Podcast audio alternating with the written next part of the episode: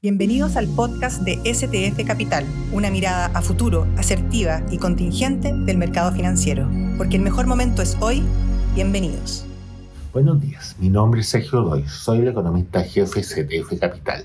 Esta mañana el Banco Central publicó el dato IMASEC para el mes de junio de este año, mostrando una economía que creció del 3,7% respecto al mismo mes del año anterior, lo cual fue similar a lo esperado. De esta manera, la economía creció en el segundo trimestre 5,7% y en el primer semestre del año 6,4%. La principal razón de este crecimiento se explica por la resiliencia del consumo privado, en particular el sector servicios. De este modo, la economía está avanzando a lo que podríamos llamar un aterrizaje suave y mantenemos nuestra proyección sobre consenso de crecimiento de 2,8% durante el año.